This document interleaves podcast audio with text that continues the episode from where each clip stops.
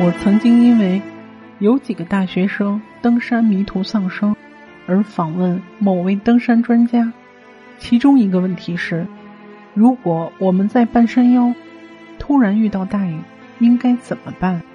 登山专家说：“你应该向山顶走。为什么不往山下跑？山顶风雨不是更大吗？”